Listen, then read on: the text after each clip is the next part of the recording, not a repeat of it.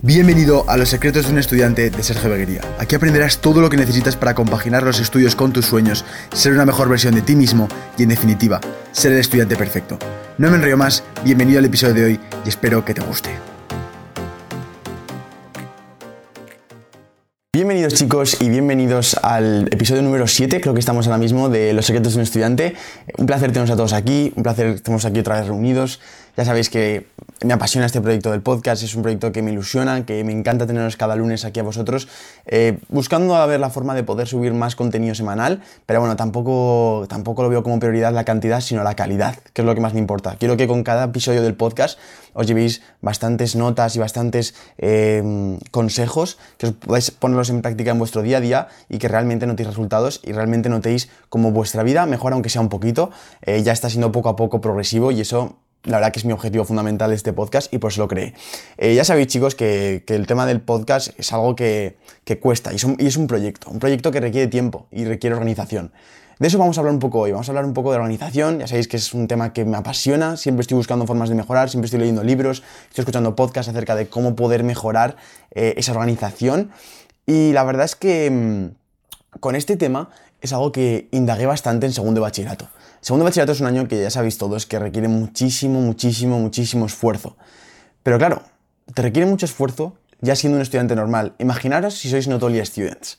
Para los que seáis nuevos aquí y no sepáis el concepto Notolia Student, es el movimiento que creé yo junto a dos amigos eh, hace aproximadamente un año y medio, dos, en el cual hablábamos sobre creo que fue creo que dos años o más dos años, dos años creo, algo así. Dos años, entre dos y tres años, em, creamos, el, creamos el movimiento este Notolia Student, que lo que quiere decir básicamente es que aparte de estudiantes, es decir, somos estudiantes y aparte somos algo más. Somos gente que lucha por sus sueños, que no espera acabar la universidad para empezar a trabajar en eso que les gusta. Que si, por ejemplo, quieres dedicarte al derecho, quieres ser un abogado, puedes ya empezar a hacer cosas mientras estudias la carrera. Puedes ya moverte, puedes ya meterte en círculos de network en el cual hablas con gente del sector, puedes ya hacer contactos de gente que sabe más que tú para poder ser realmente un profesional como la copa de un pino en el sector. Puedes ya empezar a moverte, puedes crear una marca personal, puedes hacer mil cosas para empezar a moverte en tu sector y para que realmente tus años de estudio y tus años en los cuales se supone que no deberías estar ya trabajando, ya estás haciendo cosas, ya estás moviéndote, ya estás preparándote, ya estás impulsándote y digamos que echándole combustible y echándole carburante para que en el momento en el que sea el, último día de la universidad o el último día de tu formación, ya salgas propulsado como un cohete hacia tu objetivo, hacia tus sueños y consigas tener una vida que realmente sea merecida y que realmente sea algo increíble. Ese es el objetivo de Notarial Student para la gente que es nueva y para la gente que no entiende muy bien de qué va esto. En mi caso, por ejemplo, me gusta mucho el marketing y me apasiona y, quiero aprenderlo todo. Quiero, soy muy ambicioso y quiero aprenderlo todo desde video marketing, la mejor forma para poder comunicar, la mejor forma para poder indagar, para poder impactar, para poder optimizar el tiempo. También soy un, gran gurú, un gurú, perdón, un gran aficionado, perdón, del, del desarrollo personal. Me encantan formas para poder aprovechar mejor el tiempo, formas para poder controlar mejor mis emociones, mis sentimientos. Y por ello llevo ya como dos años formándome en todo lo que puedo sobre podcast, audiolibros, libros, charlas, ponencias, cursos, todo. Y esto lo mejor es que aún estamos en continuo crecimiento y solo estamos en primero de carrera. Imaginaos cuando esté en cuarto. Esa es la magia de Notoria entonces, hoy quiero hablaros de mi, de mi, época en segundo de bachillerato. Es una época que sé que muchos de vosotros os encantó de ver en el canal, ya que, obviamente, el contar contenido es mucho mejor cuando tu entorno es bastante exigente. Cuanto peor, o sea, cuanto más cuanto peor lo estás pasando tú en tu vida normal y más agobiado estás y y haces más en el esfuerzo de sacar la cámara para poder grabar esos vídeos, luego esos vídeos mejor quedan y luego mejor quedan indagados ahí. Entonces, Podéis ver en mi canal, en mi época de segundo de bachillerato, cómo lo pasé de mal. Es mi canal en Sergio Beguería, al igual que mi Instagram, en arroba Sergio Beguería, podéis seguirme. Em, ahí podéis ver realmente cómo sufrí segundo de bachillerato. Fue una época que fue muy dura, eh, requiere, o sea, en cuanto a mi tiempo, yo sinceramente os digo que me ocupaba como el 70, entre el 65 y el 75% de mi tiempo era destinado al segundo de bachillerato, cosa que la universidad ahora mismo no pasa y lo admito, y probablemente por ello eh, no me haya ido tan bien como me esperaba, que más, ya sabéis que he suspendido matemáticas, pero... Mm, pero sí, ¿no? O sea, estamos hablando de que, para poneros un poco en contexto y sepáis un poco de qué vamos a hablar hoy de, y de la, de la, situación en la que estaba viviendo yo en segundo bachillerato, em, yo estaba en un colegio privado, bueno, concertado, pero que el bachillerato era privado, Em, con lo cual estoy, no puedo estar más agradecido por mis padres, o sea, es algo que no tomo, no tomo como garantizado, no es algo como que me merezco, sinceramente, es algo que he tenido la suerte. Bueno, pues lo agradezco, se está agradecido por, por lo que se tiene y ya está, ¿no? Em, era un colegio concertado, el cual me obligaba a estar presente, tenía que estar ahí presente en las clases, que eso me beneficiaba aunque no quisiera yo en ese momento. Em, y estaba de lunes a viernes, de 9 de la mañana hasta las 5 de la tarde, salvo el martes y los viernes que estaba desde las 9 de la mañana hasta las 2 y media. Eh, como veis ya solo el hecho de solo el tiempo que estás en el colegio, en el edificio, que no conlleva estudiar, simplemente conlleva ir a clase, hacer deberes, etcétera, etcétera, etcétera, ya eran aproximadamente más del 60% del día. Y luego, obviamente, esto no era suficiente para aprobar los exámenes. A lo mejor algún examen parcial, que, era alguna chorrada, con cuatro puntos, tal, sí que podías estudiarlo en clases. Pero un examen de historia de segundo bachillerato, todos los que estéis en segundo lo hayáis pasado, sabéis que es imposible. Un examen de matemáticas también. ¿Y, qué, qué, significaba esto? Que tenía que también dedicarle tiempo fuera del, del, colegio, fuera de lo que es el aula, a estudiar en casa. Con lo que también había que dedicarle tiempo en casa al colegio. O sea, más tiempo aún dedicado en lo que es la, época, la, área de estudiante. ¿Qué pasa? Que ya sabéis que soy un culo inquieto, ya sabéis que no puedo parar y también aparte de ello le dedicaba tiempo a, lo que es el tema de, los vídeos, estaba adentrándome en el mundo de la marca personal, me, apasionaba todo desde poder aprender a hacer vídeos, edits, poder editar vídeos, poder editar fotos con Photoshop, aprender algo de diseño gráfico, eh, aprender a cómo comunicar mejor, motivar a la gente, ver ese feedback de la gente positivo, era algo que me estaba apasionando y que no podía quitarme la cabeza y todos los días quería mejorar, mejorar, mejorar, como a día de hoy. Por eso llevo más de dos años en YouTube, si no es imposible aguantar eh, semejante con, constancia en el contenido, ¿no?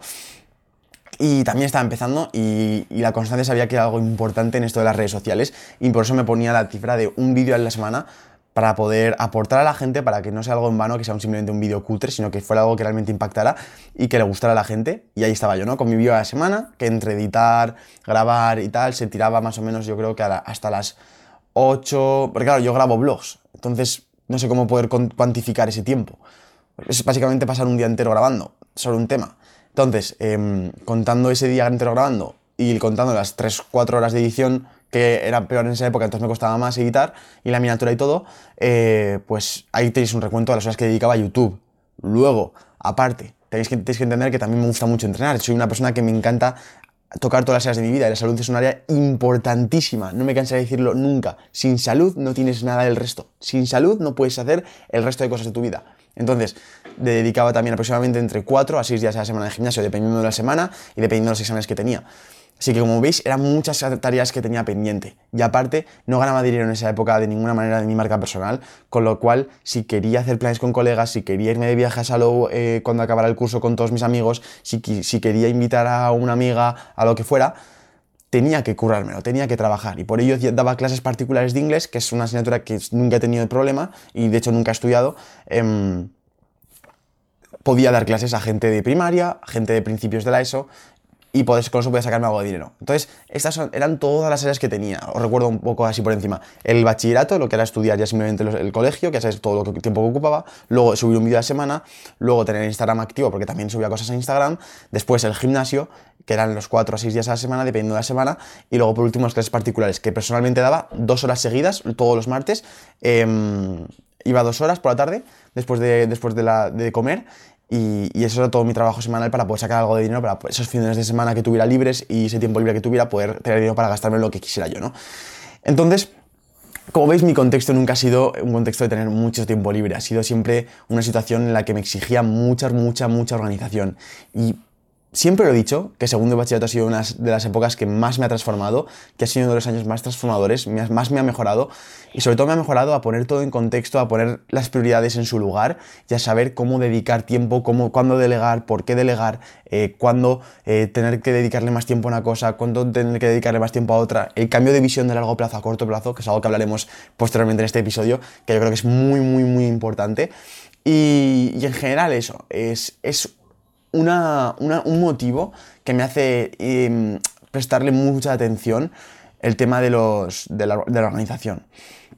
Me obligaban, o sea, básicamente es que me forzaba el entorno a, organizarme, si no era imposible. Entonces, mi forma de organizarme es la que, lo, que, lo que os quiero explicar un poco en el vídeo de hoy, bueno, o en el podcast de hoy. Ya sabéis que esto estoy grabando tanto en YouTube, que tenéis el canal de YouTube por si queréis verme en vídeo mientras estoy comunicando esto o si queréis escucharlo en audio, en podcast, que es el objetivo de esto, para que podáis verlo mientras vais al colegio, vais a la universidad, vais a entrenar, entrenáis, lo que sea, eh, pues ahí lo tenéis, tenéis, no tenéis ningún tipo de fricción, podéis verlo donde queráis y... Mm, Y eso, que estaba diciendo así, que hoy vamos a hablar acerca de cómo saqué segundo bachillerato compaginándolo con mis sueños, compaginándolo con esas otras áreas del Notable Student, con esa salud, con esos objetivos personales, con todo eso.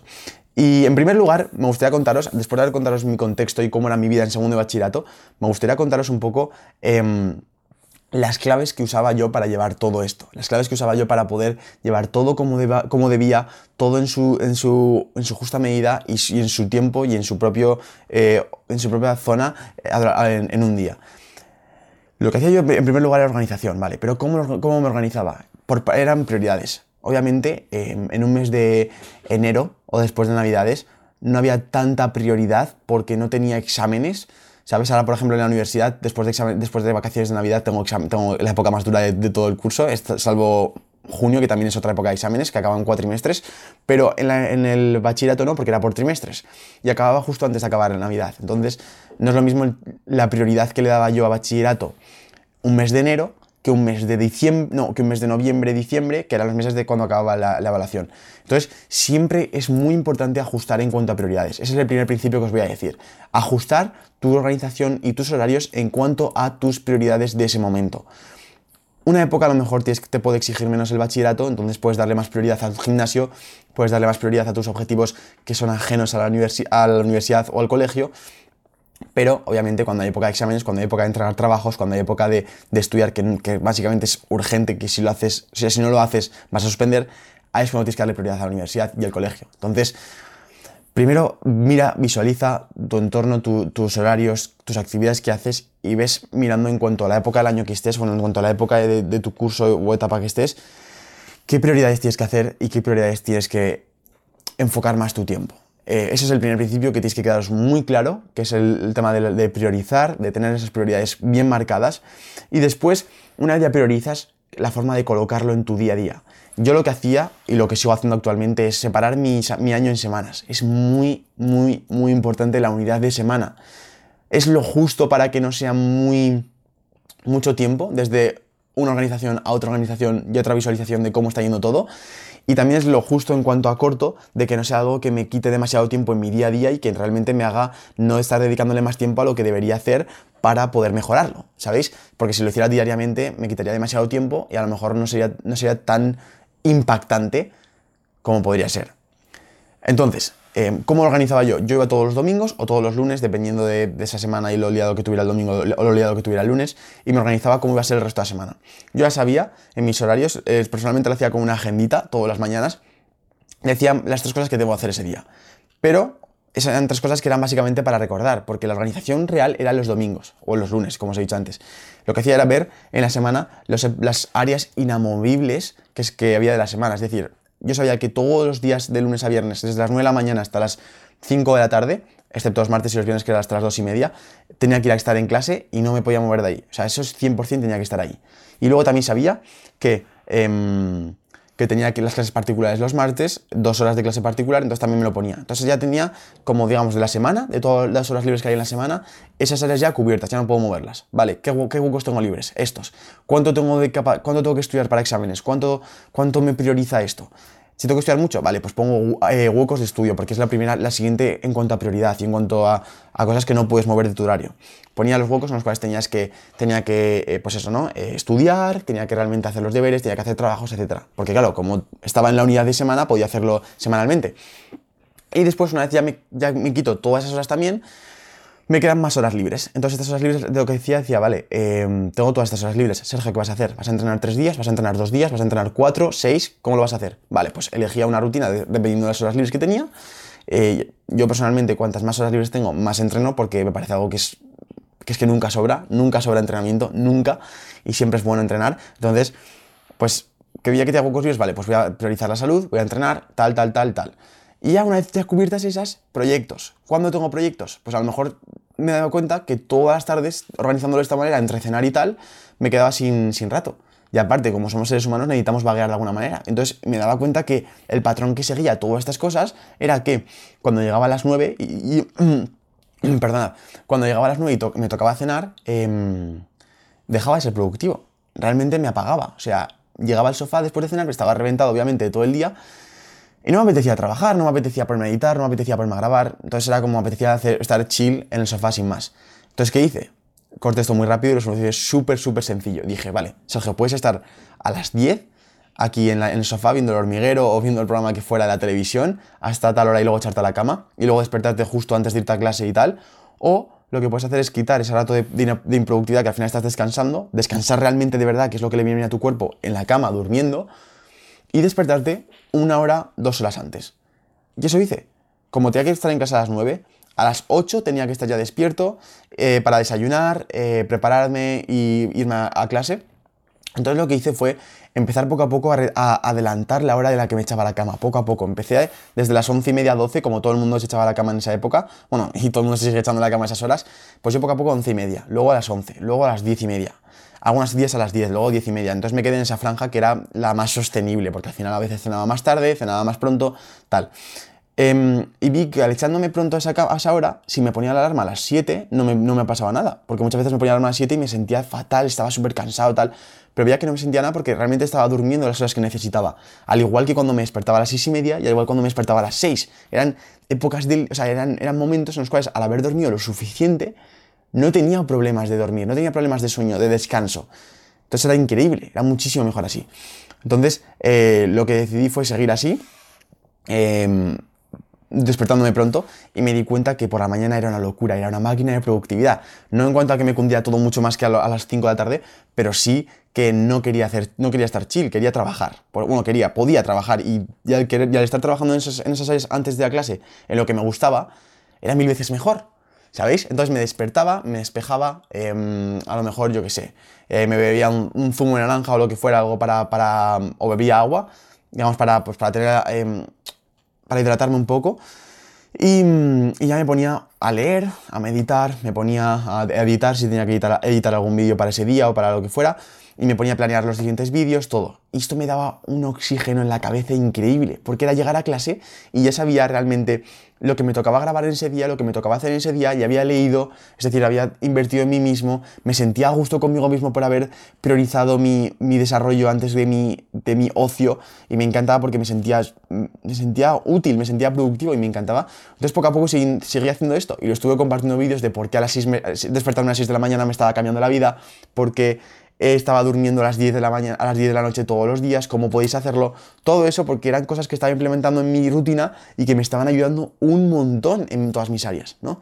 Entonces, em, esta forma de organización me ayudó un montón. Era despertarme a las 6, me despejaba, trabajaba hasta las 8, a las 8 ya desayunaba, me vestía y iba a clase. Entonces ya tenía parte de las áreas de objetivos de, pues de proyectos, las tenía cubiertas Luego tenía la época de clase. En clase, cuando había clases que eran productivas, las, aprovechaba, por ejemplo, matemáticas, aprovechaba cada minuto de esa clase porque si no, suspendía, de verdad. Em, pero otras en otras que a lo mejor no requerían tanta atención, pues personalmente, obviamente pasaba tiempo haciendo el tonto, aburriéndome, tal. Tenéis vídeos en mi canal de YouTube, de hecho, en donde podéis ver que os cuento anécdotas acerca de esto. Pero es lógico, todo el mundo somos chavales, al final somos adolescentes, hacemos el tonto. Pero sí que había clases que a lo mejor no me apetecía hacer el tonto y simplemente me apetecía seguir con mis proyectos. Entonces me llevaba mis libros, me ponía a leer, me ponía a tomar notas, a, reflexionar qué puedo, qué puedo subir de contenido, qué puedo mejorar y todo ello. Porque ahí estaba empezando con mi marca personal y estaba súper ilusionado. Em, después de pasar esta época, después de pasar este, esta etapa de colegio, lo que pasa es que llega, llego a casa. Y es muy importante el, momento en el que llegas a casa, porque siempre llegas a casa cansado de todo el día en clase, teniendo y estando ahí en un sitio donde tampoco te apetece mucho estar.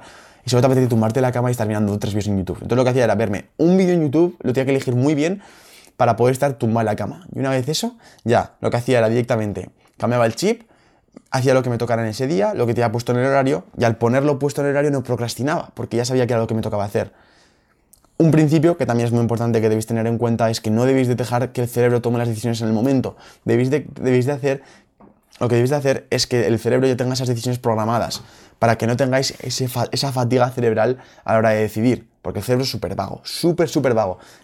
Poneros, o sea, daros cuenta, si, si sabéis en vuestra cabeza que tenéis que estudiar, pero no sabéis exactamente qué es lo que vais a estudiar y cómo lo vais a estudiar, ¿qué vais a hacer? Decís, buah, tengo que estudiar un montón, móvil, Instagram y empezáis a perder el tiempo. Y eso sé que muchos de vosotros estáis asentando con la, asintiendo con la cabeza porque sabéis que es verdad lo que estoy diciendo. Entonces lo que debéis hacer es tenerlo tener las cosas lo máximo programadas posibles para hacer que esa toma de decisiones en tu cerebro sea la mínima, mínima, mínima, mínima posible y que sea todo mucho más automático, mucho más de tomar decisiones ya, de tomar, de, saber ya lo que vais a hacer. Entonces vuestro cerebro no da tiempo a, procrastinar y podéis ser muchísimo más productivos. Y eso era un principio que a mí me ayudó muchísimo a lo largo del segundo bachillerato y que seguramente a la gente que estéis sufriéndolo em, os puede venir bastante bien. Y después yo creo que ya, una vez ya pasado ese momento de, de, no hacer nada durante un vídeo en YouTube, que puede ser cualquiera, a lo mejor algún día dos, obviamente, siempre se procrastina, me ponía a hacer ya mis horas. Me ponía a estudiar, me quitaba lo que menos me gustaba al principio, así lo tenía ya hecho, y luego ya me iba a entrenar, que solía ser, pues eso, antes de, antes de cenar. Sería ser, solía irme a las 7, 7 y media a entrenar, o incluso los días que, por ejemplo, tenía clases particular que tenía de 5 a 7, ¿vale?